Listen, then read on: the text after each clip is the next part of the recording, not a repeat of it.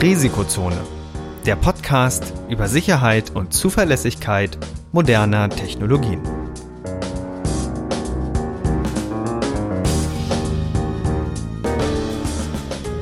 Heute mit Professor Dr. Andreas Noack und Viktor Gaske. Die im Podcast erwähnten Methoden und Werkzeuge für Angriffe dienen ausschließlich dem Bildungszweck zur Verbesserung der IT-Sicherheit. Es wird ausdrücklich angemerkt, dass unter anderem das Ausspähen und Abfangen von Daten sowie die Computersabotage strafbar sind. Unternehmensnennungen dienen, soweit nicht anders angegeben, nur zur Veranschaulichung von Sachverhalten.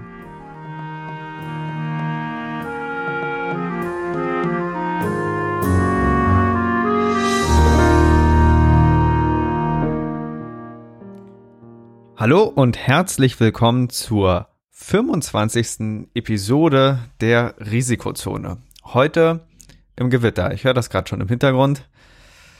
Bei dir gewittert's? Ja, total übel. Wie ist es bei dir, Andreas? Ähm, es hat gerade ordentlich geregnet. Jetzt der Regen gerade, macht ja gerade eine kleine Pause. Es soll aber noch ein bisschen regnen. Aber so das ein oder andere Donnern habe ich auch schon gehört. Ja. Bist du denn gut vorbereitet auf Gewitter? Mhm. Also so rein technikabsicherungsmäßig, weil ich hatte ja vor über einem Jahr knapp einen Blitzeinschlag. Also es ist ein Jahr und ein paar Wochen her.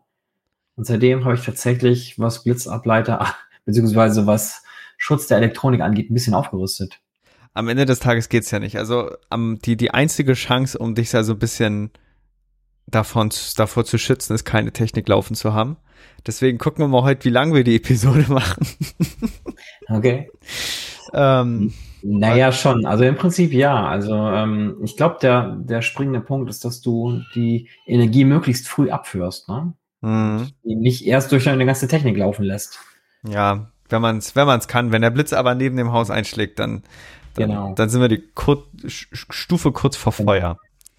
Ja, So. so ist das. sehe ich hier wieder drei. Es gibt tolle Webseiten, lightningmaps.org zum Beispiel.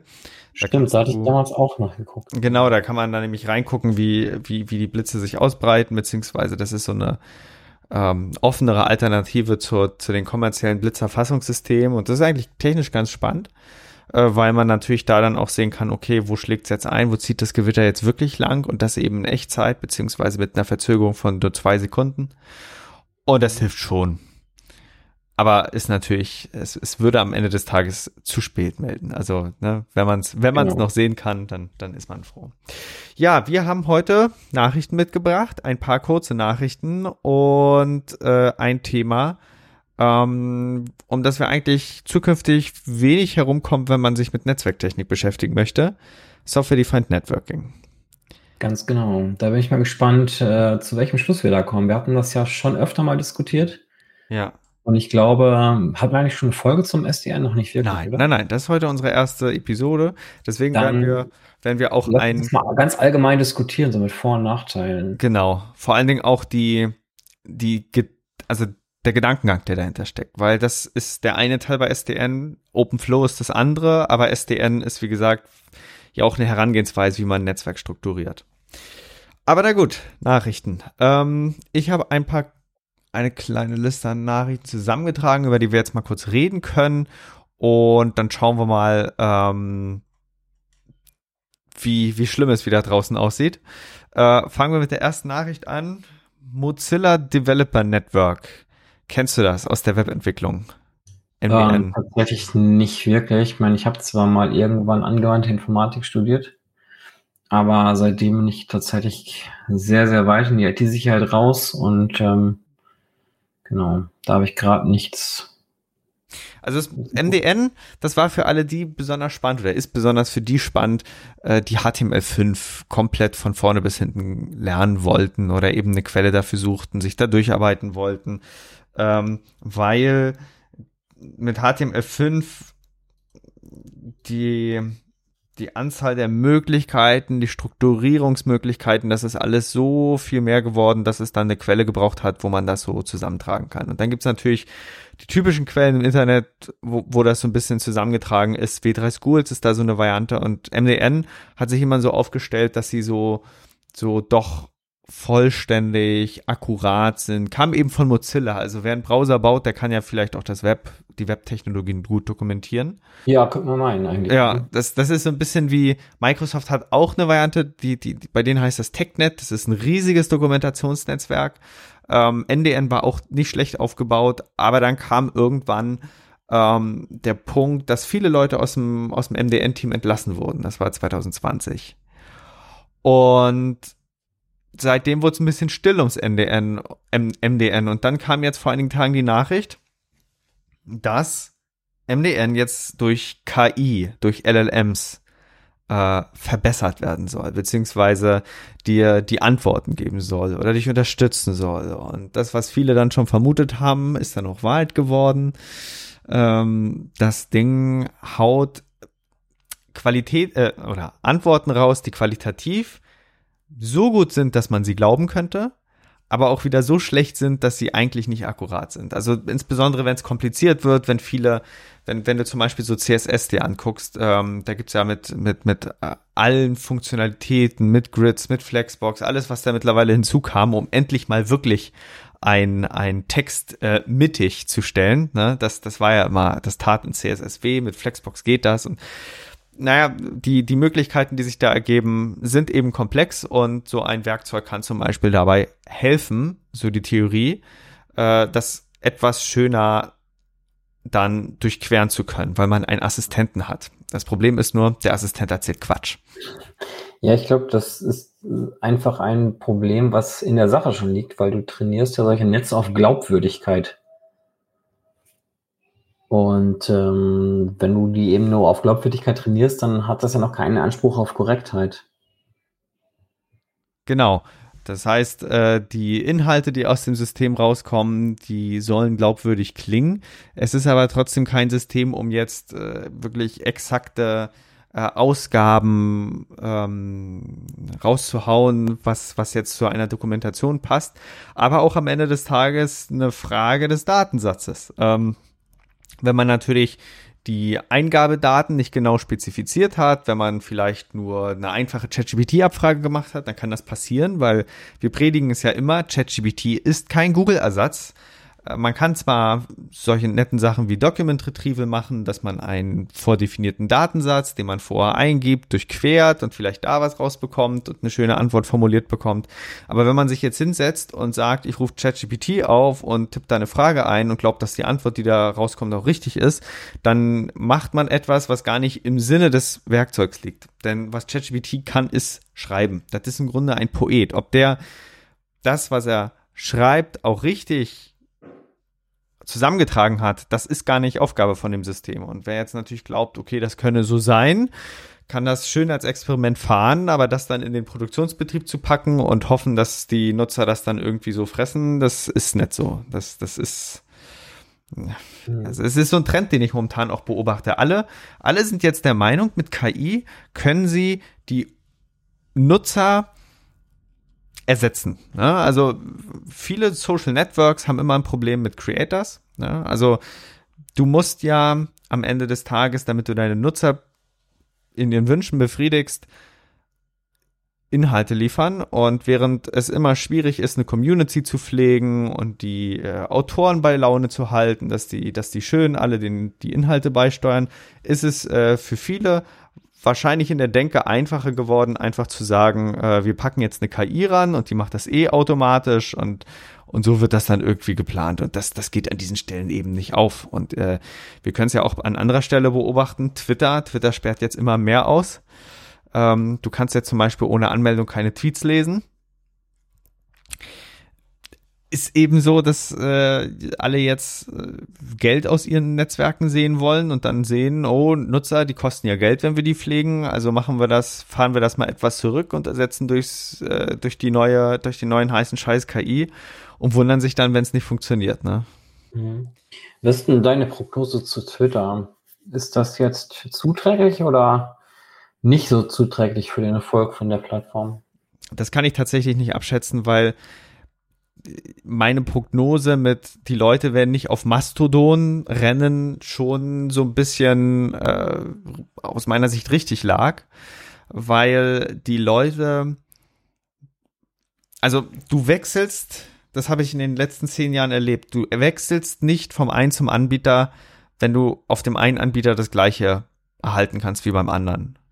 Ähm, du, du wechselst nur, wenn es was wirklich Neueres, Cooleres gibt. Und wenn es jetzt kein Netzwerk gibt, was irgendwie was wirklich Neueres, Cooleres bietet, äh, dann, dann wechselt dann niemand. Äh, spannend vielleicht jetzt noch das, was Facebook treibt. Facebook hat jetzt ähm, gestern vorangekündigt, dass jetzt ein neues, äh, ein, ein, ein Twitter, ein Twitter-artiger Ersatz kommt. Das, die App heißt Threads. Das ist quasi äh, an Instagram angeschlossen und mit äh, diesem äh, Netzwerk kann man es dann so machen, dass ich dann mich in der App einlogge, logge mich mit meinem Facebook-Instagram-Account ein und kann dann irgendwie Tweets und so schreiben. Die machen was Cleveres, die nehmen gleich, gleich die Nutzerbasis mit und sagen, äh, ihr seid ja schon Nutzer von Facebook, Instagram, dann nutzt ihr das jetzt äh, gleich auf diesem ähm, Rutsch weiter. Aber wenn du jetzt eine App hast, die komplett neu ist und Nutzer erst überzeugen will, dann ist es aus meiner Sicht so, dass da ein komplett neues Konzept äh, her muss, was die Leute bindet. Wie es zum Beispiel bei, ähm, wie ist die App noch? Clubhouse war. Netter Gedanke, genau. die hat nur zu ja. viel Zeit gebraucht. Mhm. Das stimmt. Dauert ja auch ewig, bis man da irgendwie eine Einladung bekommen konnte irgendwie. Ja. Und ähm, da war der Hype schon wieder vorbei, als man die Einladung bekommen konnte. Na, und vor allen Dingen, das war so ein Ding für Corona, weil das half, als alle Leute zu Hause saßen und jetzt, mhm. jetzt sind wir alle wieder unterwegs. Ähm, da hat man die Zeit nicht. Ja, ich, ich bin sowieso tatsächlich gar nicht so ein großer Freund von Übertragung von Informationen per Audio. Ähm, ich finde, dass das das, also ich meine, klar, wir nehmen gerade einen Podcast darauf, ja. das, das widerspricht sich ein bisschen. Aber zum Beispiel Sprachnachrichten, da bin ich so überhaupt kein Typ für. Sprachnachrichten sind doch egoistisch, weil, also ich, ich verstehe nicht den Unterschied zwischen Sprachnachrichten und Anruf. Weißt du, der, der Sprecher hat den Vorteil, dass er nicht tippen muss und der Anhö also der, der Empfänger, der Anhörende, der ähm, der muss sich dann die Zeit absetzen. Also ich finde es cool, wenn jetzt, das macht glaube ich iOS 17, die äh, ein, ein, ein Transkriptionsdienst für Sprachnachrichten eingeführt wird, um das so zu lindern. Aber ich kann deiner, deiner Ansicht da zustimmen. Die, die Sprachnachrichten, die sind so lala. Ja, ich, ich gehe da ganz hart mit um. Also ich höre die grundsätzlich nicht ab. Und wenn, wenn mir das erste Mal jemand eine Sprachnachricht schickt, dann schreibe ich zurück, dass ich, nicht, dass ich die nicht abhöre. Und dann muss er das halt nochmal tippen. Oder ich höre den nicht ab. Hardliner. Ja. Aber wie siehst du es sonst? Also jetzt so mit Social Networks. Ähm, Twitter, Zukunft, ja, nein? Ähm, ich bin ganz ehrlich, ich habe das tatsächlich in der Vergangenheit gar nicht so stark genutzt, weil ich sowieso nicht so ein großer Social Media Nutzer bin. Das heißt, ich schaue mir zwar schon gerne Sachen an, aber ich bin jetzt niemand, der voll Bock hat, drauf hat, sein Profil zu pflegen oder versucht, sich ähm, mit Informationen irgendwie nach vorne zu stellen. Also meistens ist es eher so, dass wenn ich irgendwo in den Medien auftauche, dass eher über mich berichtet wird und nicht von mir.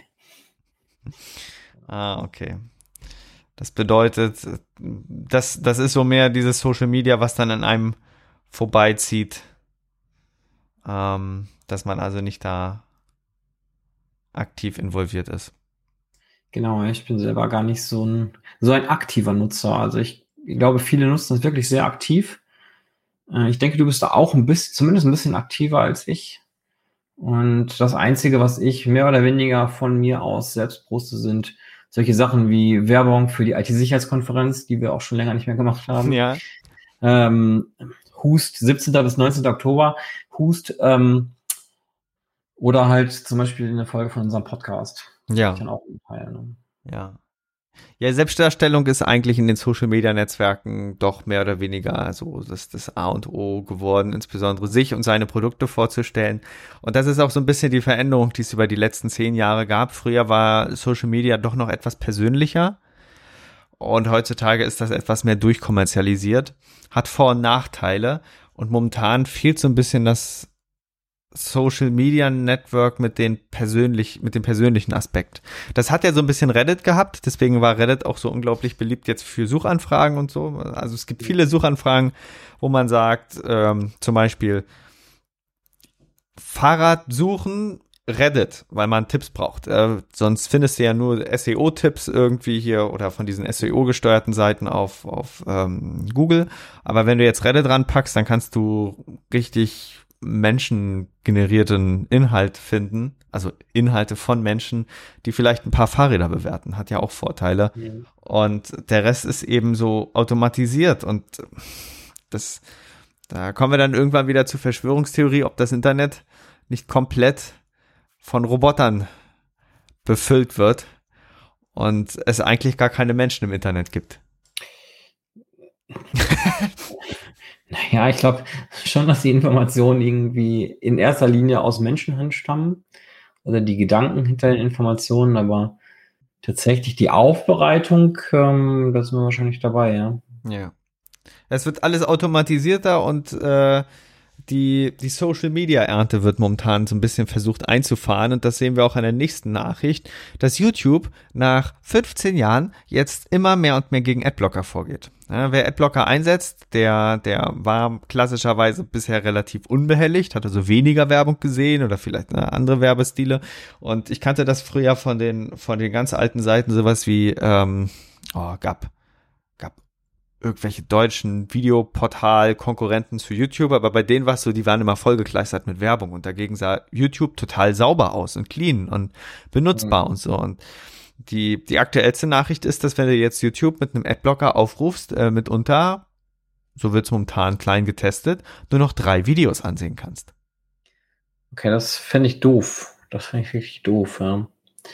Weil ich habe bei mir ähm, für mein komplettes Netzwerk einen Adblocker installiert, also nicht auf den Endgeräten, sondern auf meinem Router mehr oder weniger.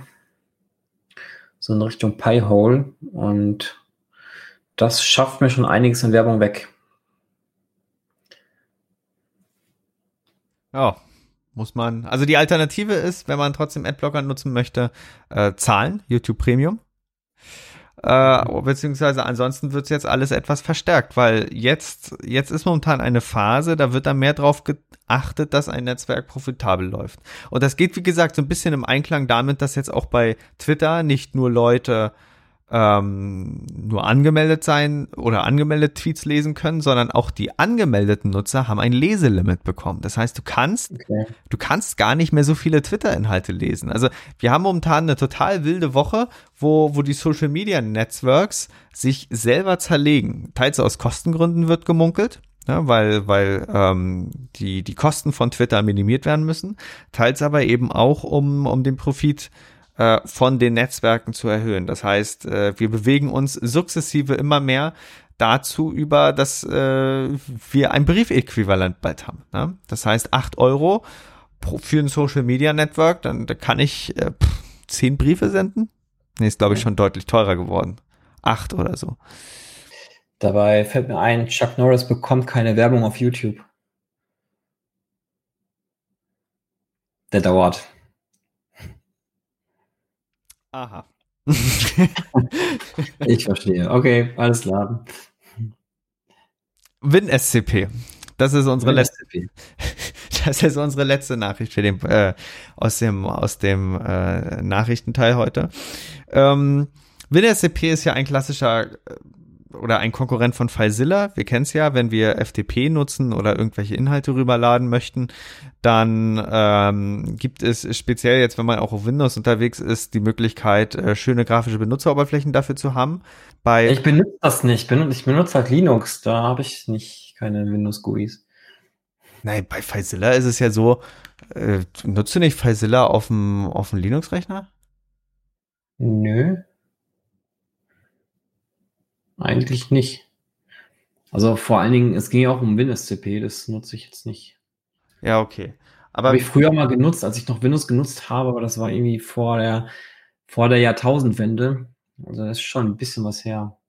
Ja, aber wie machst du denn FTP-Verbindung? Richtig mit dem FTP-Client und per Hand transferieren? Ja, Naja, meistens per ähm, mittlerweile SFTP, ne? also über SSH. Ja. Kann man schon machen, aber da ich ja, also ich benutze kein Win-SCP. Weißt du? Ach so, Wenn ich okay. SCP benutze, dann halt SCP in der GUI oder ähm, Dolphin ist da unter KDE auch relativ praktisch. Da kann ich auch einfach SFTP Doppelpunkt Ja. Doppelslash eingegeben oder ähm, FTPS oder was auch immer und der macht es dann. Ja, genau. Okay. Na, jedenfalls für die, die grafische Benutzeroberflächen nutzen möchten, die haben unter Linux FileZilla zur Verfügung, unter der Windows FileZilla und WinSCP. Und das Problem bei diesen beiden Programmen ist, die sind speziell bei den Installern, wenn wir jetzt zu FileZilla schielen, immer voller Malware, voller Adware.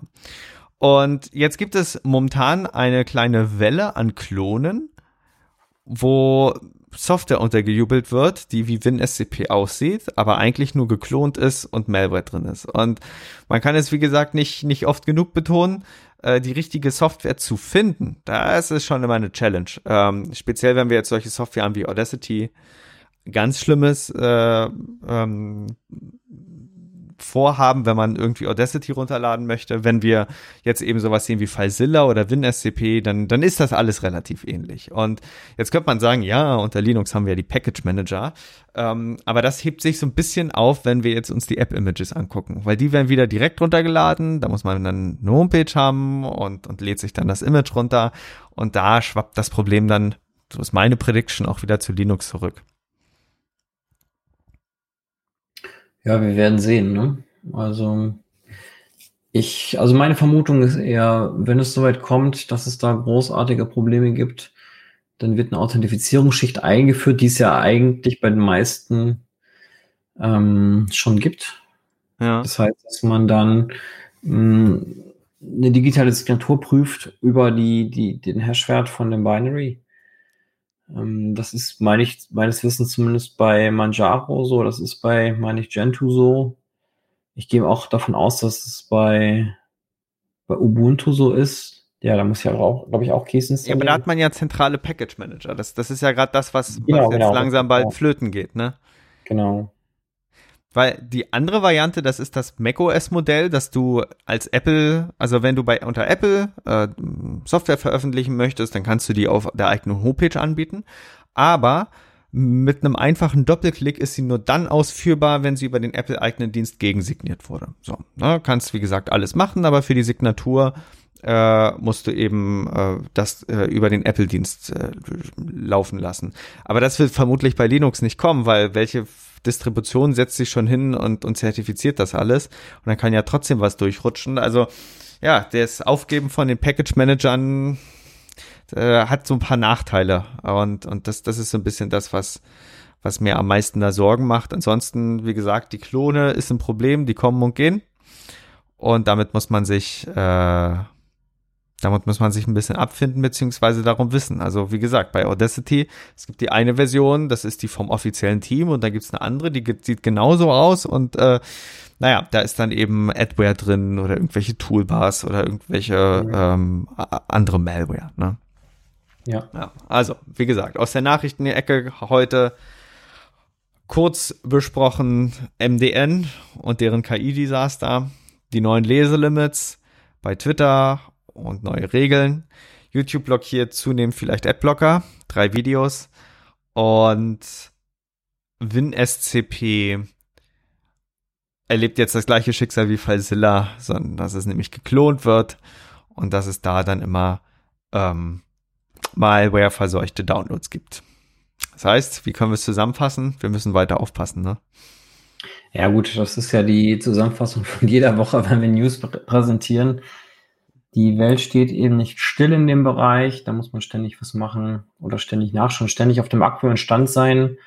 Und eine ganz andere Chance, als genau das eben zu tun, also sich auch zum Beispiel so einen Podcast anzuhören, damit man darüber hört, gibt es meines Erachtens auch gar nicht. Ja. Vielleicht bei Twitter noch eine ganz lustige Sache, weil ich das gesehen habe. Ähm, Self-DDoS. Wenn du das hörst, woran denkst du? Self-DDoS? Self-DDoS. Ähm, JavaScript-Endlosschleife. Ja.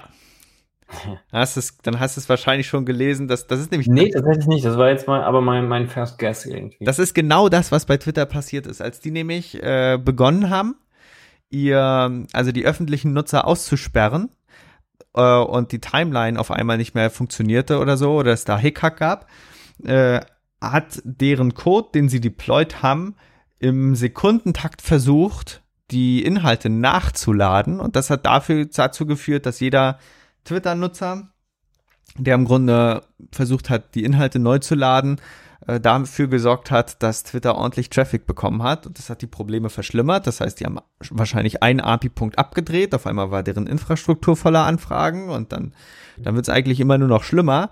Und ähm, ja, wer Anwendungen entwickelt, muss eben sich vor einem Self-DDoS hüten, weil das kann so einiges dann zer zerreißen. Ne? Ja, auf jeden Fall. Also da muss man ein bisschen aufpassen. Ja, auch bezüglich Sicherheit. Naja, dann kommen wir jetzt also zum Hauptthema äh, der heutigen Episode. Sprechen wir mal über Software-Defined Networking.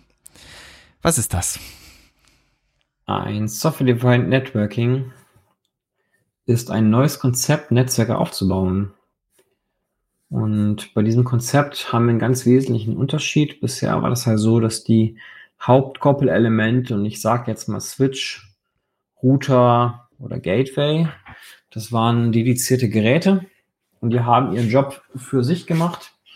Möglicherweise gab es irgendwo eine Management-Plattform, mit dem man sagen konnte, ja, diese Switches sollen jetzt diese Eigenschaften machen, zum Beispiel auf 100 Megabit fahren oder auf 1 Gigabit fahren. Und mit Software-Defined Networking kommt jetzt noch eine Schicht dazwischen. Denn wir haben jetzt im Grunde genommen nur noch ganz dumme Geräte, die im Feld stehen. Und die wissen erstmal gar nicht, was sie tun sollen. Und dann kommen plötzlich Datenpakete an auf irgendeinem der Ports von diesen dummen Geräten. Und dann geben die das Datenpaket weiter an einen SDN-Controller. Und der entscheidet dann, was mit dieser Art von Datenpaketen zu tun ist. Also weiterleiten, NAT machen, Firewall anwenden, also entsprechend filtern oder möglicherweise auch die Pakete irgendwie verändern. Und diese Anforderungen oder diese Arbeitsanweisung, was damit geta getan werden soll, die schickt der SDN-Controller zurück an diese blöden Geräte und die machen das dann. Das heißt aber auch eigentlich, dass alle Kommunikation bei so einem SDN-Controller oder bei so einem SDN-Netzwerk einmal über den Controller geht, also zumindest die erste. Und wenn für einen Datenflow, und ich sage jetzt mal Ziel- und Empfängeradresse oder Adressen und Portnummern oder irgendwie sowas in der Richtung, wenn für einen Flow erstmal eine Anweisung bekannt ist, dann kann die dann in Zukunft auch immer wieder angewendet werden. Also für einen gewissen Zeitraum. Und so funktioniert im Prinzip SDN. Und das ist auch so der Hauptunterschied zu den herkömmlichen konventionellen Netzwerken, wo jedes Gerät für sich seine Aufgaben machen muss. Genau, so habe ich das auch verstanden, als ich, als ich mir, äh, als ich mich mal in die Thematik äh, eingearbeitet habe. Und der, der spannende Teil ist eben dann gegeben, wenn man mal ein größeres Netzwerk konfigurieren musste und vor allen Dingen sich mal mit VLANs abgeben musste. Also wir wissen ja, äh, vielleicht haben wir schon mal in einer der vorherigen Episoden erwähnt, VLANs helfen ja unser Netzwerk nochmal unterzuorganisieren. Das heißt, wenn ich jetzt einen großen Switch habe, dann kann ja normalerweise jeder Rechner, also jedes Gerät, was angeschlossen ist, kann mit jedem anderen Gerät, was auch angeschlossen ist, auf diesem Switch erstmal kommunizieren. Und wenn ich jetzt zum Beispiel ein großes Büro habe und einen riesigen Switch unten im Keller habe und äh, in jedes Büro gehen eben die, die, die Kabel hoch, ja, ähm, dann, dann kann es ja sein, dass ich zum Beispiel das unterteilen will, dass bestimmte Abteilungen nur untereinander kommunizieren sollen. So, und dann kann ich VLANs erstellen und dann sage ich, okay, diese vier Ports, die können nur noch miteinander sprechen und diese vier Ports auch. Und dann, dann habe ich das schön unterteilt. Und wenn ich jetzt ein größeres Netz habe oder mehr Switches habe, weil ich noch einen zweiten dann einführen möchte, dann muss ich solche Systeme bauen, dass zwei Switches äh, diese, diese gruppierten Netze untereinander so austauschen können, dass auf dem anderen Switch auch ankommt, dass dieser Datenverkehr zu dieser Abteilung gehört. Und man macht das normalerweise, indem man VLAN-IDs vergibt. Und diese VLAN-IDs, die müssen sich dann auch äh, gegenseitig da widerspiegeln. Das heißt, ich richte den ein Switch ein, sage, dass die Abteilung 1, zum Beispiel der Verkauf, bekommt die VLAN-ID 10, dann die Entwicklung bekommt die VLAN-ID 20 und auf dem anderen Switch muss ich das dann genau so wieder einrichten. Wenn ich die IDs verdrehe, dann, dann wird der Verkehr fehlgeleitet. Dann kommt das alles äh, falsch rum an. Und wenn man das mal mit einigen Switches tut und dann mehr und mehr hinzufügt, dann weiß man, was das für eine riesige Aufgabe ist, jeden einzelnen Switch per Hand selber zu organisieren. Und jetzt ist eben der Gedanke relativ schön, dass man sagt, okay, wir, wir gliedern das alles aus. Es gibt nur noch ein zentrales Steuerungsgerät und die Switches, die hören dann nur noch auf dieses Steuerungsgerät und führen das aus, was im Grunde ausgeführt werden soll. Und das ist komplex. Ich glaube, das können wir schon sagen. Ne? Wer, wer das mal ausprobieren wollte. Ne? Aber für, für größere Firmen lohnt sich das. Vor allen Dingen, wenn man äh, ganz viele Systeme hat, die man in einem Rutsch dann durchkonfigurieren möchte. Ganz genau. Ähm, die häufigste Frage, die ich immer bekomme, wenn man über das Thema SDN spricht, vielleicht auch mit einer kleineren Firma, ist das was, was unsere kon oder konventionellen Netzwerke in Zukunft ersetzen wird? Wenn wir nur noch per SDN kommunizieren, müssen wir als kleine Firma beispielsweise auch auf den Zug und aufspringen und unser Netzwerk jetzt zu einem SDN machen? Oder ist das ja nicht so? Was, was würdest du da für eine Einschätzung geben? Das Gute ist ja, dass SDN, also ob wir es jetzt einsetzen oder nicht, kommt auf den individuellen Einsatzzweck an. Wenn ich ein SDN-gesteuertes Netzwerk habe, kann ich immer noch die gleichen Computer anschließen, ich kann die gleichen Systeme ins WLAN-Netz einbinden, ich kann das einfach alles gleichermaßen managen. SDN brauche ich dann, wenn mir MPLS irgendwann zu blöd wird. Oder wenn ich so viele VPNs habe, dass mir das auch irgendwie zu blöd wird. Oder dass ich irgendwas hyperkonvergentes bauen will, wo ich mehrere Protokolle dann irgendwie so einordnen will und noch mit Mobilfunk hantiere etc dann würde ich sagen, dann, dann hat man aber auch schon so viele Schmerzen, dass sich STN dann, dann irgendwann lohnt. Ähm, man darf eben bei SDN den initialen Aufwand nicht unterschätzen, den es zur Einrichtung braucht. Aber wenn man es dann hat, dann funktioniert das eigentlich eins zu eins genauso ähm, in der Anwendung wie, wie ein klassisches Netzwerk. Es ist nur flexibler. Okay, das, das heißt, ich versuche das mal auf den Punkt zu bringen. Wenn wir ein einfaches Netzwerk oder eine flache Infrastruktur haben, ich sag mal ein paar Switches vielleicht, dann brauchen wir SDN gar nicht so unbedingt.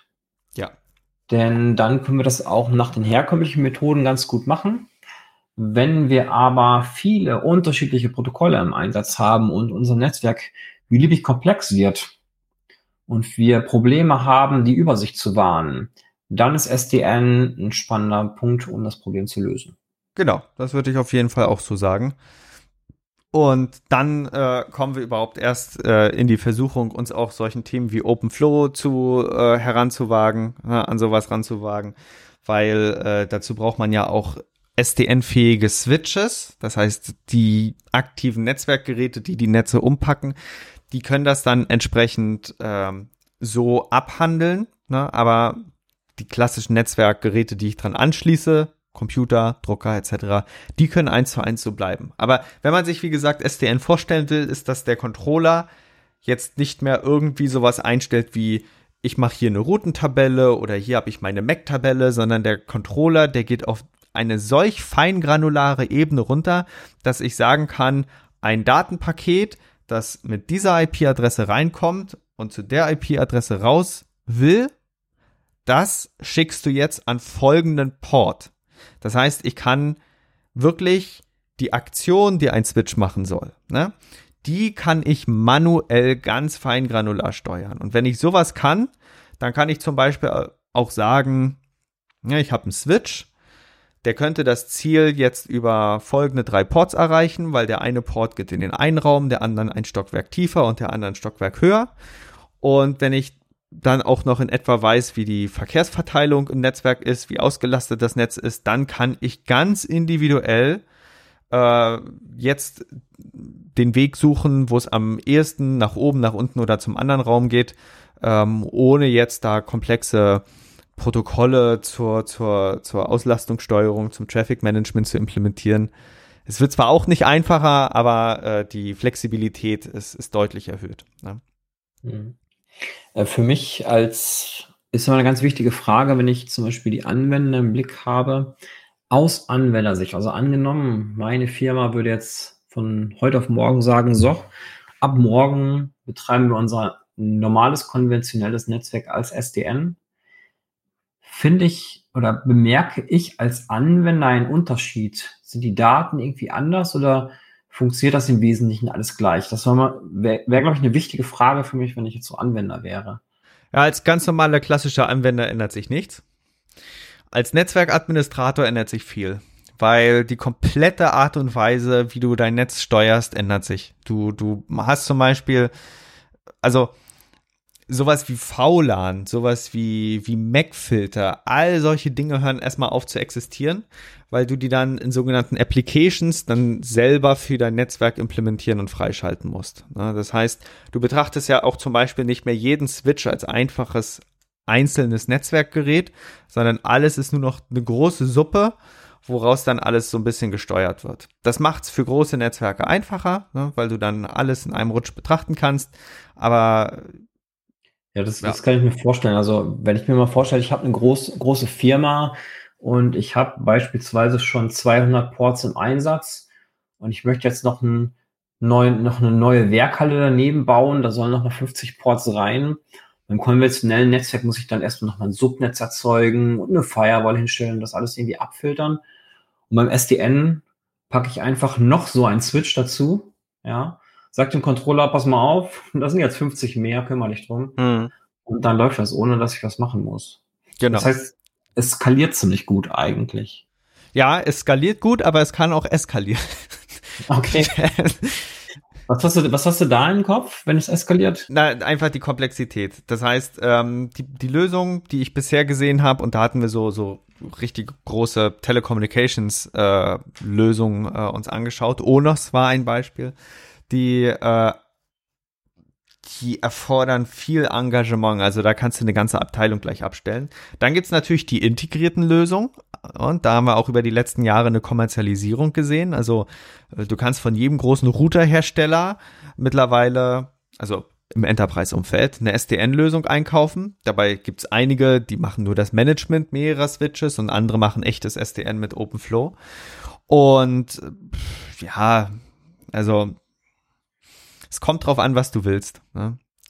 Was du natürlich mit SDN sehr, sehr gut umsetzen kannst, ist Self-Service. Das heißt, wenn du jetzt ein großer Serveranbieter bist und jetzt sagen möchtest, ich habe meine Kunden und die sollen ihre eigenen VLANs anlegen können und die sollen dann zum Beispiel aus meinen sechs Rechenzentren, ne, ich habe zum Beispiel sechs Rechenzentren irgendwo und die Kundenserver sind über die verteilt und direkt angeschlossen und ich möchte jetzt jedem Kunden ein eigenes, einen eigenen kompletten VLAN-Namensraum geben wo er seine IDs von 1 bis 4006 bis 4095 vergeben kann, mhm. äh, dann lohnt sich natürlich SDN, weil du einerseits aktiv eine Datenbank hast, wo du dann, wo die Kunden dann in Echtzeit ihre Konfiguration ändern können. Und vor allen Dingen du kannst alle deine Rechenzentren in eine in eine Plane zusammenpacken und dann ist es egal in welchem RZ du gerade bist, jeder Kunde kann die VLANs bekommen, die er braucht. Und zwischen den den Rechenzentren, äh, da packst du dann auch keine VLANs klassischerweise, sondern das tunnelst du dann alles nochmal durch äh, mit dann, dann Custom Protocols, äh, um, um diesen Intra-RZ-Verkehr dann abzuwickeln und äh, dann baust du es wieder auf klassische Art und Weise zusammen. Also so für solche Szenarien ist das schon sehr cool, weil du eben. Aber da haben wir, glaube ich, dann auch so, wenn wir bei dem Begriff Software-Defined Networking, also SDN bleiben, dann haben wir doch auch schon fast Software-Defined WAN, oder? Ja, das, das geht dann, das, das geht dann Hand in Hand. Also das klassische SD-WAN äh, ist dann, ist dann nur noch ein Schritt entfernt. Und das ist ja auch so ein bisschen das, wo MPLS hingeht. Also ich glaube, da, wo der, wo der Mittelstand am ehesten damit in Kontakt kommen würde, ist, dass die Verbindung von Filialen, so, sagen wir mal so, die, die kann man jetzt bei großen Telekom-Providern ähm, einkaufen als Dienstleistung, dass ich jetzt im Grunde eine Steckdose, nein, eine, eine Dose nach Hause verlegt bekomme und auf der anderen Seite kommt auch eine Dose raus bei der anderen Filiale und die Daten, die ich da reinpumpe, kommen eins zu eins auf der anderen Seite raus. Aber dann macht der, der Internet Service Provider eher SDN und äh, wickelt quasi ab, dass genau die Daten, die ich da reinpacke, auf der anderen Seite auch rauskommen. Früher hat man das per MPLS gemacht, aber MPLS, das, das ist ja so ein bisschen auf dem Rückzug und äh, einfacher heutzutage zu managen, wenn du jetzt, ähm, wenn du jetzt, sagen wir, eine SDN-Lösung machst und bist auch vor allen Dingen flexibler. Du kannst dann so zum Beispiel solche Spielchen machen wie, wenn ich jetzt ein Datenpaket in diese Dose reinsende, dann kommt das bei beiden Filialen, also bei vielleicht noch einer dritten raus, dann wird das Datenpaket kopiert. Oder wenn es bei dem einen nicht quittiert wird, dann wird es doch nochmal zum anderen geschickt. Also du kannst im Grunde dein komplettes, deine Netzwerkfunktionalität selber zusammenbauen. Ne? ist wie am, ja. wie am Reißbrett. Wie sie, also, wenn du das jetzt mal so abschätzen müsstest, wie sieht es denn dann mit der Sicherheit aus? Ist das besser oder schlechter oder komplizierter oder einfacher? Also es ist komplizierter, aber es kann sicherer werden, äh, weil du natürlich auf alles dann Einfluss nehmen kannst. Ähm, mhm. du kannst Tunnel reinbauen, wie du willst. Äh, du kannst auch ähm, ja eben das so konstruieren, aber du musst natürlich mit der Komplexität klarkommen und, und das mag nicht ohne sein. Deswegen kann ich mir vorstellen, dass SDN vielleicht kommen wird, klar, aber eben über die Internet Service Provider, die dann sagen, ich stelle dir jetzt die Technik in deinem eigenen LAN auch gleich mit, dass du das da so managen kannst. Oder ein Systemhaus baut dir das hin oder eben die, die, die Abteilung vom, vom Mutterkonzern. Äh, aber dass jetzt jeder sein eigenes SDN baut, das, da glaube ich, dass die Komplexität das dann doch etwas verhindert. Aber man, das wäre dann eigentlich schon eher SD-WAN, oder? Also auch. White ja, Network. klar. Das, wie gesagt, es geht so ein bisschen Hand in Hand. Mhm.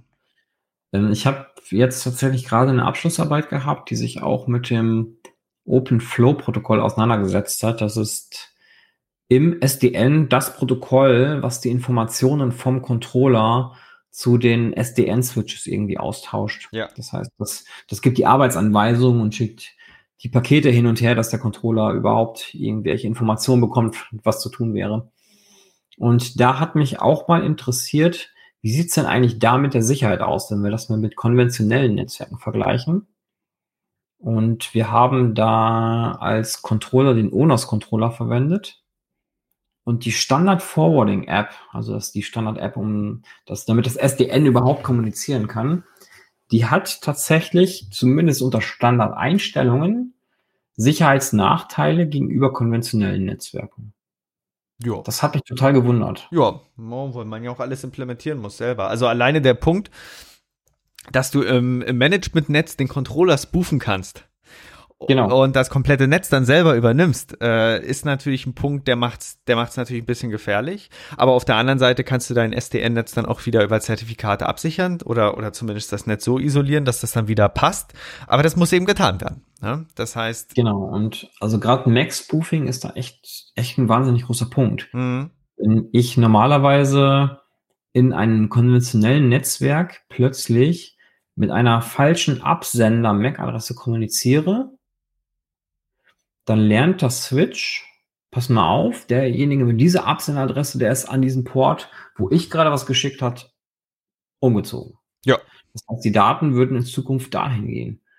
Und solche Sachen kann man natürlich auch im SDN-Fall machen, wo normalerweise das erste Paket einer Verbindung immer zum Controller geht, der entscheidet, was zu tun ist, dann geht es wieder zurück. Aber auch in diesem Fall funktioniert das natürlich. Ne? Wenn ich dann normale Nutzer habe und das Ganze per SDN kontrollieren lasse, auch dann kann ich anhand einer oder mit einer gefälschten Absender-MAC-Adresse auch dafür sorgen, dass Daten eben nicht dahin gehen, wo sie ja nicht hingehören. Und ähm, da dachte ich mir, naja, vielleicht könnte man das besser gestalten.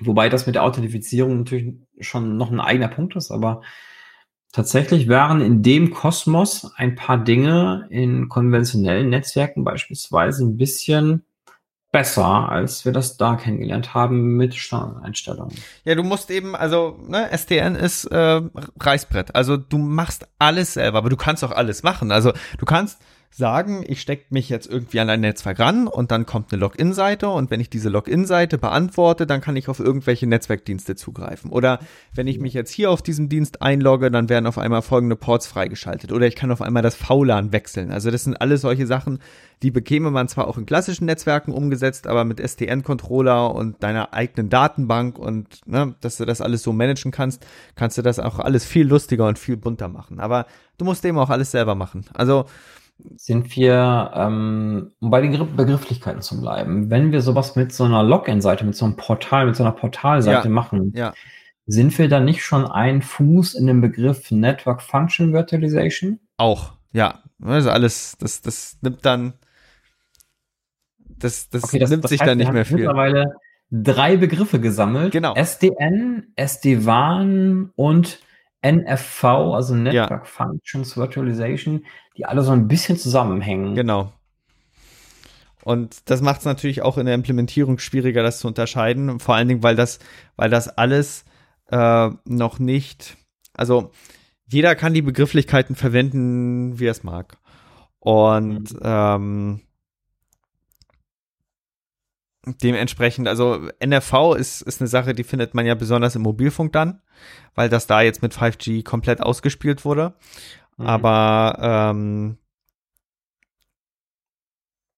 es sind alles verschiedene Technologien und das, das eheste, wie man das fassen kann, ist eben SDN und OpenFlow. Mhm. Ja, das ist schon total komplexes Gebiet. Und ich glaube, also wir müssen das, glaube ich, nochmal betonen. Also bevor Leute jetzt Angst kriegen und sagen, oh nein, wenn das die Zukunft ist, was mache ich dann mit meinem Netzwerk? Ich glaube, sowas braucht man wirklich nur ab einem gewissen Komplexitätslevel. Vorher macht das, glaube ich, gar keinen Sinn, das in dem Umfang auch selber zu betreuen, weil das ist, das kann, ich glaube, das hat man rausgehört, schon eine ganze Menge, ganz, eine ganze Menge Aufwand sein. Ja, ja, um jetzt nochmal die Begriffe, wenn wir die jetzt nochmal so ein bisschen trennen würden, dann äh, und, und schauen würden, was, was die so unterscheidet, dann, dann bedeutet im Grunde SDN, dass wir einen zentralen Controller haben, der zentral unsere verschiedenen Netzwerkgeräte steuert. Ähm, SD-WAN würde so ein bisschen bedeuten, dass die Weitverkehrsnetze über solche intelligenten Mechanismen clever gesteuert werden. Und NFV ist äh, die der Gedanke, dass man Funktionalität, die im Netzwerk klassischerweise vorhanden war, jetzt als virtualisierte Komponenten äh, so ein bisschen aufteilt. Also wenn ich hier zum Beispiel schon erwähne, dass man so VLAN raustrennen kann und dass wir das als eigene App ausführen, dann, dann geht das mehr so in die Richtung von NFV. Aber ähm, die Technologien, die hängen alle gewissermaßen zusammen, aber es gibt dann doch schon feine Unterschiede. Mhm. Ja, das ist äh, ein total spannendes Feld. Also gerade äh, aus der Sicht eines, eines Forschers, der sich auch mit Netzwerken an sich beschäftigt, das ist total vielfältig und sehr komplex und man kann dann eine ganze Menge rumspielen. Ich fand ehrlich gesagt immer so ein bisschen ernüchternd, ähm, die, wenn ich mir die Frage gestellt habe, naja, muss ich das jetzt einsetzen? Braucht man das überhaupt? Ist das überhaupt sinnvoll? Und man kann in vielen, vielen Fällen einfach sagen, nö, benutze einfach das Klassische, das passt. Ich habe auch letztens im Rechenzentrum mal nachgefragt, naja, Leute, Hand aufs Herz. Wie viel SDN habt ihr denn im Einsatz? Und dann kam als Antwort auch, naja, wir haben uns das mal angeguckt, weil ein Kunde das wollte. Aber wir haben festgestellt, dass es für uns, ähm, für uns sich noch nicht wirklich lohnt, weil die Komplexität, weil wir die so klein halten können, dass das uns nur mehr Aufwand bescheren würde gerade. Genau. Und das ist dann auch eine gute Entscheidung. Und wenn man auch zu dieser Entscheidung kommt und sagt, für den jetzigen Zeitpunkt passt es nicht, dann mag das so sein, weil man will ja sein Netzwerk auch relativ komplexitätsarm erhalten. Aber es kann irgendwann sein, dass dann der große Internet Service Provider auf einen zukommt und sagt, hey, durch SDN können wir jetzt auch euer privates Netz mitmanagen. Dann stellt ihr nur noch dumme Switches bei euch rein und ihr könnt das alles zentral über unser Interface managen und dann könnt ihr auch eure Filialen alle zusammenführen und dann könnt ihr alle Switches aller eurer Filialen und alle Mobilfunktelefone, die ihr habt, in einer zentralen Karte sehen und habt ihr noch eine Firewall, die alles steuert, dank SDN und dann wissen wir, dass wir so ein bisschen in der Zukunft des Netzwerkens angekommen sind. Genau, das, das könnte man ja tatsächlich auch alles Open Source selber machen. Ja.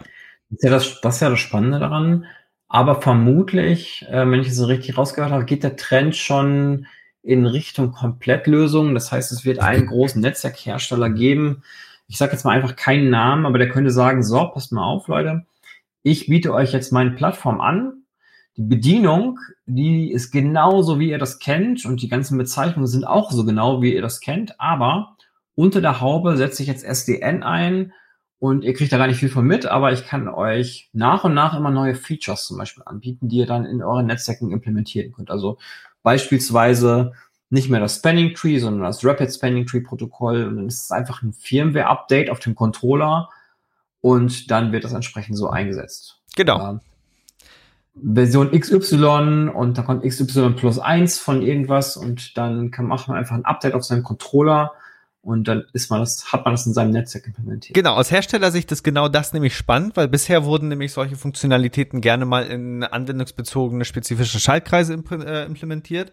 Dann hast du eben deine ASICs, die sind dann dafür optimiert, die können das auch alles, aber du kannst eben kein Update fahren, weil das ist in Hardware gegossen. Und mit dem SDN, da zieht man eben das raus. Das können wir jetzt mittlerweile machen, weil die, die ähm, Leistungsfähigkeit der Hardware gibt das her. Das war vielleicht vor 40 Jahren noch anders. Aber äh, dadurch kann man dann immer neuere lustige Features implementieren und das dann eben auch entsprechend umsetzen. Und ähm, ich bin trotzdem überzeugt, dass das OpenFlow-Protokoll bleibt, weil da haben sich alle großen Hersteller einigermaßen drauf geeinigt. Aber es wird natürlich immer proprietäre Erweiterungen geben, wo dann eine Sache bestimmt besser funktioniert als eine andere. Aber ähm, in der Richtung bewegt sich das dann vorwärts. Und ich glaube auch, was wir jetzt aus den letzten Jahren gelernt haben, ist, es wird nicht einen großen Hersteller geben, den man sich ins Haus holt, äh, um, um die komplette Infrastruktur aufzubauen, sondern viele werden wahrscheinlich zwei große Hersteller sich ins Haus holen und die haben dann vielleicht einen gemeinsamen Standard, um sich irgendwie untereinander auszutauschen und dann, dann klemmst du da zwei ja, Lösungen aneinander. Siehst du das kommen, dass äh, zwei Hersteller sich auf eine Schnittstelle einigen. Na, mit OpenFlow hat es ja grob schon geklappt. Man muss das dann natürlich getrennt bekommen. Aber was ich auf jeden Fall nicht sehen, also vermute nicht zu sehen, ist, äh, dass Firmen spezifisch ihre, ihre Anfor also Anforderungs zugeschnitten dann ihre Netzwerktechnik aufbauen. Äh, irgendwie vielleicht mit Open Source Lösung oder so. Das werden wir weniger sehen, eher eher, dass es da dann trotzdem große Lösungen gibt und dass man die dann irgendwie grob dann interoperabel hält.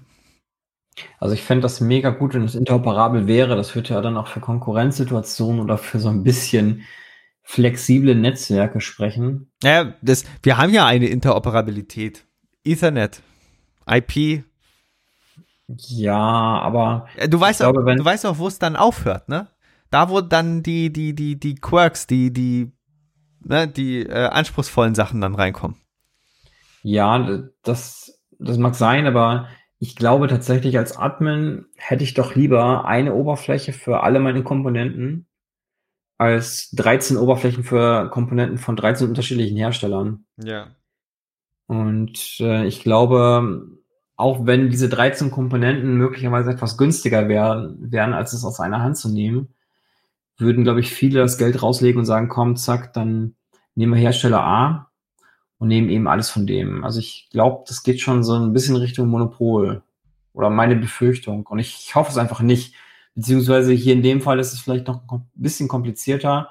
Möglicherweise wird es so länderspezifische Monopole geben. Möglicherweise ist in China Firma A ziemlich renommiert, in den USA Firma B, in Europa Firma C, und möglicherweise noch woanders Firma D und E oder sowas. Und meine Vermutung ist, dass einfach dann entsprechend je nach Region öfter eben Firma A, B, C, D oder E eingesetzt wird. Ja. Naja, wir werden sehen, wie sich's ergibt. Wir können vielleicht in den zukünftigen Episoden dann auch so ein bisschen näher mal auf, auf OpenFlow eingehen. Vor allen Dingen, was es auch macht. Wir haben ja heute nur ganz kurz umrissen, ne, dass man eben einen Filter erstellen kann und dass man dann die Action auswählen kann. Und das, das ist ja alles so ein bisschen mehr äh, 10.000 Fußblick. Äh, mhm. Aber ich habe ich hab tatsächlich, wo wir es gerade erwähnt haben, ein SDN zu Hause. Also zumindest sagt der Hersteller, es wäre ein SDN. Ich glaube, da läuft aber kein Open Flow. Ja. Und ich glaube, der, der Hersteller sagt einfach STN zu einem, zu einer Plattform, die möglichst viele Hardware-Geräte managen kann. Genau, das, das ist ja eben so diese, diese Begrifflichkeit STN. Mhm. Das ist ja nicht klar abgegrenzt. Also das kann auch STN sein, aber das andere ist auch STN. Äh, ja, ich finde, SDN fängt für mich dort an, wo äh, ein Controller zentral über die Richtung der Verarbeitung entscheidet oder über die Verarbeitung der Pakete. Ja. Und ich glaube, bei mir zum Beispiel ist es nicht so, dass der Controller das macht, sondern da sind, glaube ich, feste Regeln auf dem Switch implementiert und ähm, der macht das dann irgendwie. Ja, und du kannst es zentral orchestrieren. Wenigstens da ein Fortschritt. Ja, das ist, also es ist auch total praktisch und ich möchte es auch nicht missen, das System. Aber ich, ich weiß nicht, ob ich es SDN nennen darf eigentlich. Ja. Ah, das können wir in den nächsten Episoden klären. Genau. Okay. Alles klar. Ja, wir freuen uns auf eure Fragen. Genau, wenn ihr was habt, meldet euch einfach. Und ansonsten ähm, wünsche ich mir noch einen schönen Tag. Jo, bis zur nächsten Episode. Ciao. Wir freuen uns, euch diesen Podcast heute präsentiert zu haben und sind natürlich gespannt auf euer Feedback, eure Fragen und eure Anregungen. Wenn ihr darüber hinaus Wünsche habt, welche Themen wir in den nächsten Folgen behandeln sollen, könnt ihr uns gerne eine E-Mail schicken an info@risikozone.de. Dieser Podcast ist jung, deswegen freuen wir uns umso mehr, wenn ihr uns unterstützt, indem ihr den Podcast auf Spotify, Apple Podcasts, Google Podcasts, YouTube oder der Plattform oder dem Podcatcher eurer Wahl abonniert und uns auf Twitter at Risikozone folgt. Kommentiert, bewertet, sprecht über uns und erzählt es eurer Familie und euren Freunden. Für die Musik bedanken wir uns bei Jason Shaw von audionautics.com. Freut euch auch nächstes Mal wieder auf spannende Themen und interessante Einblicke.